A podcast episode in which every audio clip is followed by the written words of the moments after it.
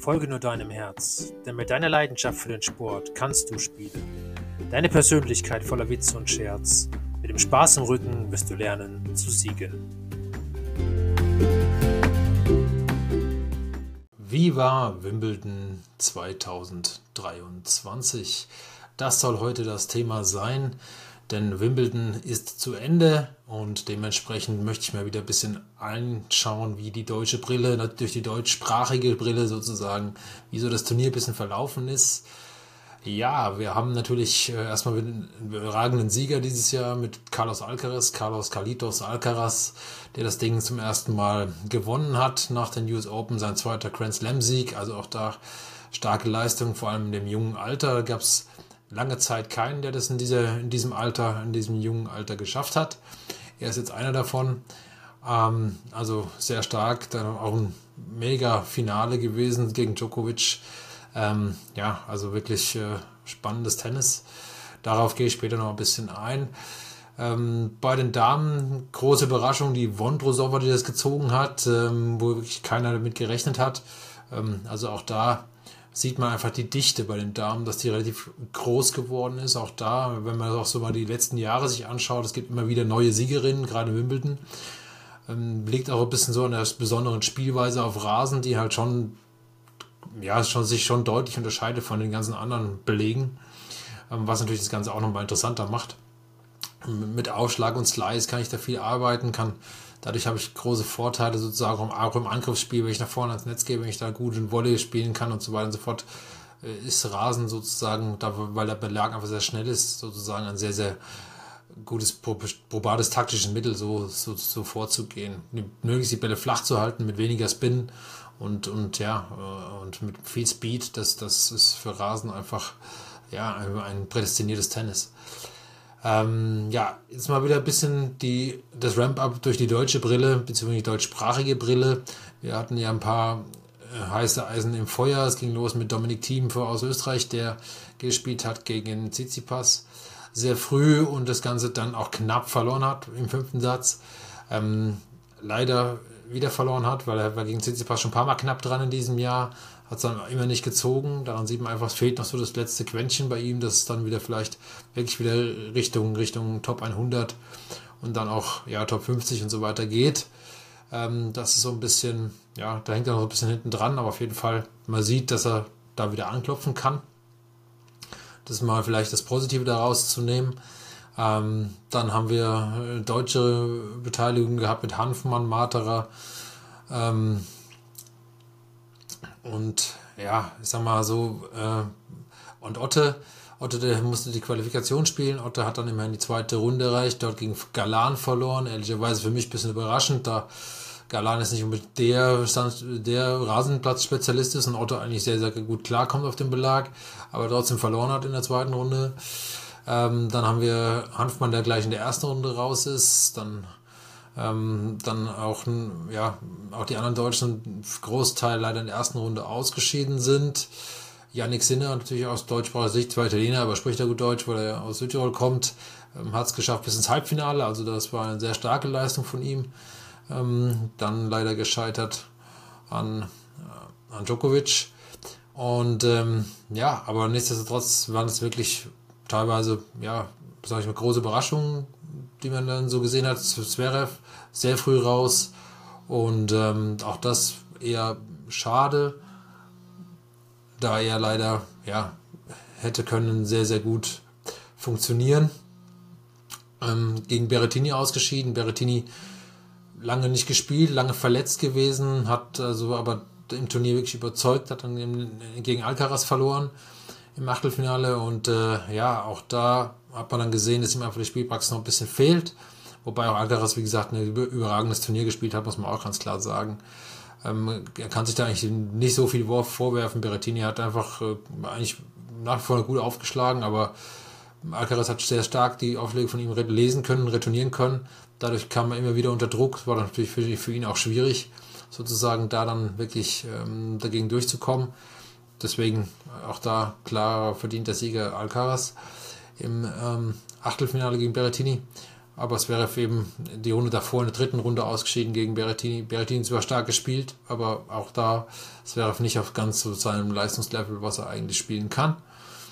Ähm, was ein bisschen schade war aus der deutschen Brille. Natürlich für Berrettini sehr cool, übrigens auch ein cooler Spieler, also dementsprechend, ja, auch ihm gönne ich das, dass er wieder mal ein gutes Ergebnis erzielen konnte. Gerade auch nach, nach der langen Verletzungspause.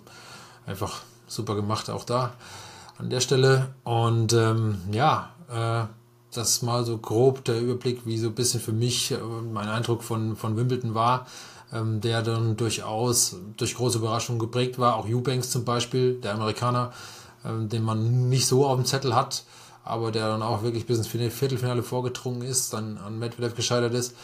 Ähm, aber auch Riesenspiele gehabt, gegen Tsitsipas gewonnen, zum Beispiel im Achtelfinale. Ähm, also wirklich auch gute, starke Leute geschlagen. Und ähm, vom Herrentennis her gesehen, würde ich sagen, war das so der grobere Ramp-Up. Djokovic hat es mal nicht geschafft, ein Turnier zu gewinnen, einen Grand Slam zu gewinnen. Diesmal eben Carlitos, Carlos Alcaraz ihm den Titel weggeschnappt. Ähm, somit auch natürlich dieses Jahr kein Grand Slam für ihn mal mehr, mehr möglich. Denn er hat das Turnier verloren. Heißt, wenn jetzt die US Open gewinnt, fehlt ihm das eine in diesem Jahr um den reinen Grand Slam zu haben. Ähm, nichtsdestotrotz, vielleicht schafft sie irgendwann Alcaraz.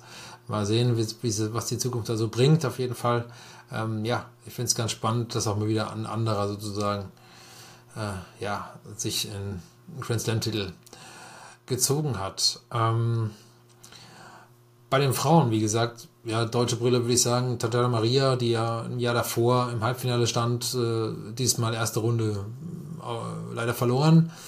Ähm, und dementsprechend ansonsten gab es eine zweite Rundenbeteiligung und das war schon so ziemlich, äh, im Doppel sieht es da ein bisschen besser aus. Da sind sie bis ins Halbfinale gekommen. Also dementsprechend würde ich sagen, ja, war jetzt nicht so das super coole Turnier aus deutschsprachiger Sicht. Bis auf Sinne, der halt wirklich ins Halbfinale gekommen ist. Aber ansonsten sind doch die meisten relativ früh ausgeschieden, was ein bisschen schade ist. Aber eben, das ist Sport. Es äh, gibt da kein Wunschkonzert, ähm, weil die Leistung an den Tagen nicht abruft. Der geht dann meistens auch als Verlierer vom Platz. Und gerade auf dem Niveau ist natürlich äh, ja, jede kleine Schwäche sozusagen auch dann schwierig auszubalancieren. Und ja, das ist einfach das, was ja irgendwie den Sport auch so ausmacht. Also wie gesagt, ich habe schon öfter erwähnt, dass es ein brutal mentaler Sport ist, das Tennisspiel. Aber nichtsdestotrotz ich möchte immer so einen kurzen Ramp-up geben über die, über die Turniere, wie, wie ich sie sehe. Vielleicht kann der eine oder andere was daraus, daraus mitnehmen und kann sagen, was er für sich auch daraus lernt, aus diesen Niederlagen zum Beispiel, die man auch beobachten kann, wie sich auch teilweise dann Spieler verhalten, ähm, wie sie damit umgehen mit einer Niederlage oder auch mit einem Sieg. Zum Beispiel, da fand ich Berettini sehr, sehr beeindruckend, um ehrlich zu sein, der ja immer von Sieg zu Sieg auch geschaut hat und äh, nicht sozusagen in Euphorie verfallen ist, sondern einfach gesagt hat, ja, ich bin froh, dass ich jetzt mal wieder so einigermaßen eine Woche lang ein gutes Tennis spiele. Und es auch sehr, sehr reflektiert hat und hat gesagt und, und, und gesagt hat, dass er eigentlich einfach nur froh ist, dass er wieder so auf dem Platz stehen kann und das einfach genossen hat. Und dann sieht man, was ohne Druck sozusagen auch dann funktioniert, dass man dann auch wirklich zum Beispiel Zverev schlägt und so weiter. Und auch gegen Alcaraz eine starke Leistung ge gezeigt hat. Also das fand ich zum Beispiel sehr beeindruckend. Oder auch Eubanks, der das Ganze ziemlich unbekümmert hingenommen hat, auch nach dem Sieg gegen, gegen ähm, Tsitsipas. War jetzt nicht so, dass er dann da sich hingestellt hat, ja, ich bin jetzt der Größte und so weiter und so fort, sondern auch da wieder von Spiel zu Spiel geschaut, wie kann ich, wie kann ich das nächste Match eventuell auch gewinnen und auch da wieder versucht, seinen Fokus zu finden. Was ja oftmals auch aus Profisicht dann schwer ist, wenn du gerade so große Namen geschlagen hast und dann gegen vermeintlich schwächere spielst, was ja oft zum Beispiel in den ersten Runden so passiert, wenn dann mal Nobody einen wirklich guten schlägt, einen Top-10-Spieler schlägt, dass er in der nächsten Runde zum Beispiel dann gegen seinesgleichen sozusagen auf Augenhöhe sozusagen schon wieder verliert. Einfach weil dieser Fokus nicht mehr genauso da ist, wie er dann als Außenseiter sozusagen da ist. Und das passiert sehr, sehr häufig. Und das hat ja auch irgendwelche Gründe, warum das so ist. Und meistens sind es dann durchaus äh, so kopfgesteuerte Geschichten, nur nach dem Motto, was habe ich jetzt da eigentlich geschafft, Wahnsinn und so weiter. Und wenn ich dann mit so einer Einstellung ins nächste Match, rein, Match reingehe, meistens ist es so, dass ich dann zwei Klassen schlechter spiele und dann logischerweise auch verliere.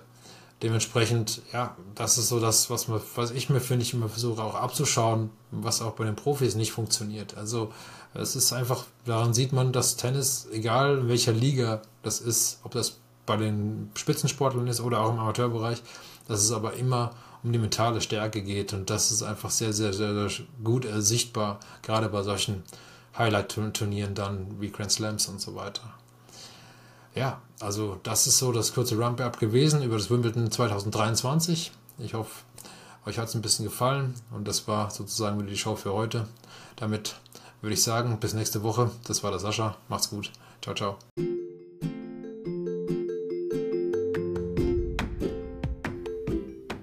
Spüre deine Leidenschaft. Lass dich ankommen im Hier und Jetzt. Fühle deine Sportbereitschaft, bis du dich hingibst dem Spiel und Spaß bis zuletzt.